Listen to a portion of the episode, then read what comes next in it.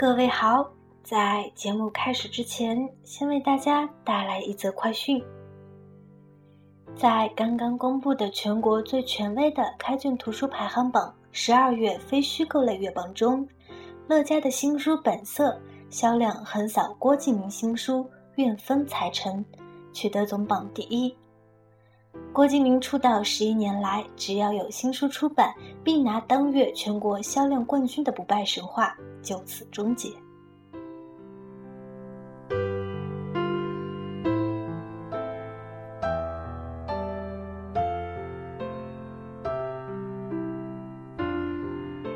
嘉被大众所熟知的身份是因《非诚勿扰》节目走红的电视主持人，但他最官方的身份是性格色彩创始人。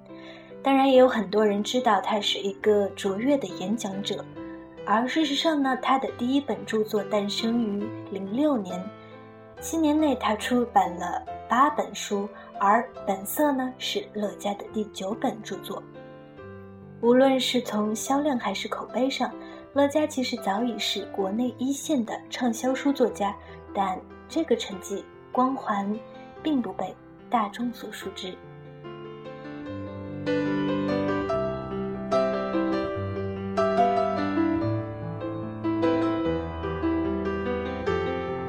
哎，那为什么这本书会这么畅销？有评论这样写道。纵观近两年的图书市场，以自曝隐私或局限于自传、图册性质的明星书风光不再。互联网的无孔不入，让时效性并不强的图书在这个领域全面失守。而像柴静的《看见》这种以明星视角观察社会，或张德芬遇见未知的自己。这种写到每个人身体心灵类的图书，因而得到了读者的共鸣而持续畅销。从内容和写法上讲，本色更像是卡耐基的人性的弱点，而明星本身只成为了书中的一个道具，它的落脚点更加实际运用，而让读者，尤其让那些对乐嘉本人并不感兴趣的读者，也能在阅读中。受益匪浅，造成优质的口耳相传的效应。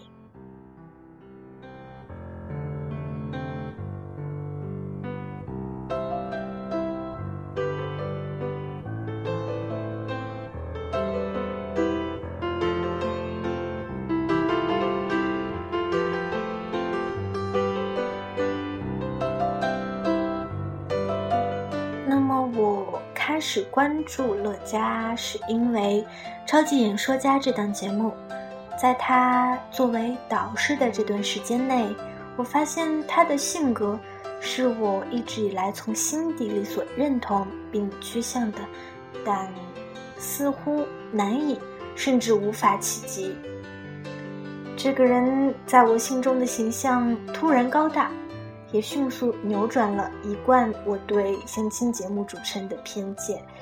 那么，诚如这本书的封面写道：“写的是我，说的是你。”在我们这一代普遍存在的迷离困惑期内的我呢，也极其希望在走入这个社会之前，找到并粉碎自己的劣根性。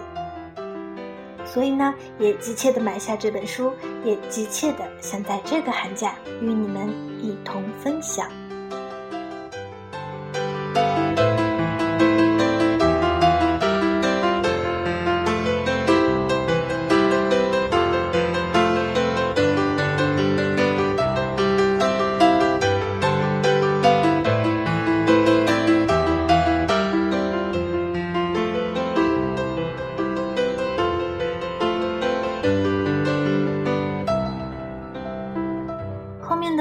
出自本书的序，如鱼饮水，冷暖自知。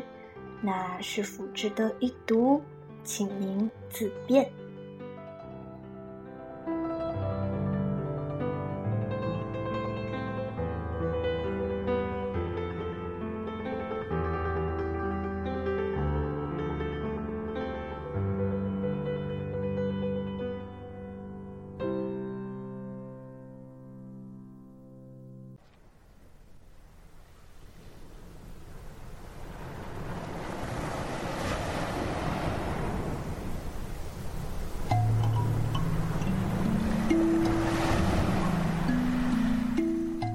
自序，写的是我，说的是你。这是一本我的自剖录，通过自剖，力图让你看清一些人性的真相和世事的真相。虽然本书之阐述未必涵盖你所关心的全部，但我现身说法，横刀切腹，只为真实。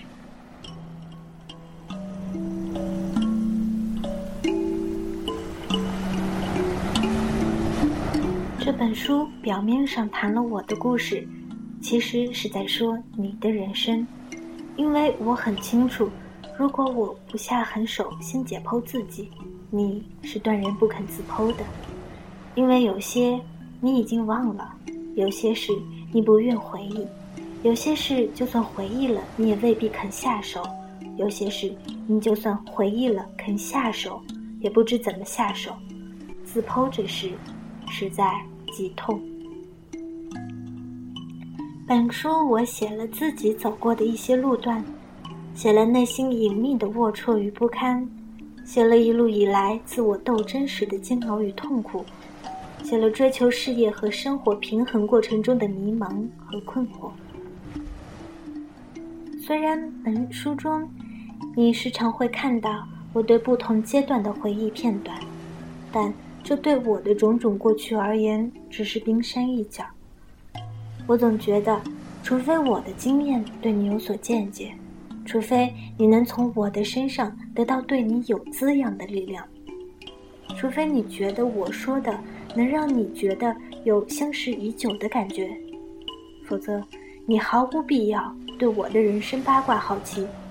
那些只是昙花一现，嚼后索然无味。我对你的真正价值，必定只存乎于见解、力量和感觉。可能你我二人对有价值的定义不同，你认为娱乐和开心就是价值，而我认为成长才是价值。大家定义不同，无所谓对错。不过，本书不是为了那些寻找好玩的朋友而来。而是为了那些从未停止追求个人成长、精神喜悦和内心共鸣的朋友而来。我相信，这些人可以懂我。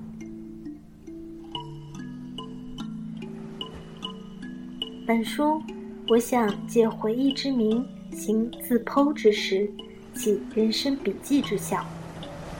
我希望，当你起先开始阅读时，也许存有窥思的欲望。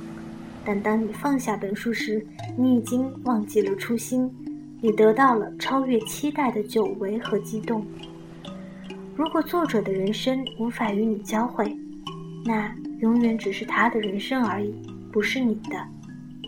很多可怜的人总是通过观赏和羡慕别人的生活来意淫自己，得到满足，从未想过自己要去经历一些事情。我鄙视这样的人生。这本书，我希望你能完成自我体验之旅。如果你经常带着自己的心去旅行，那就让本书带你走条别样的路。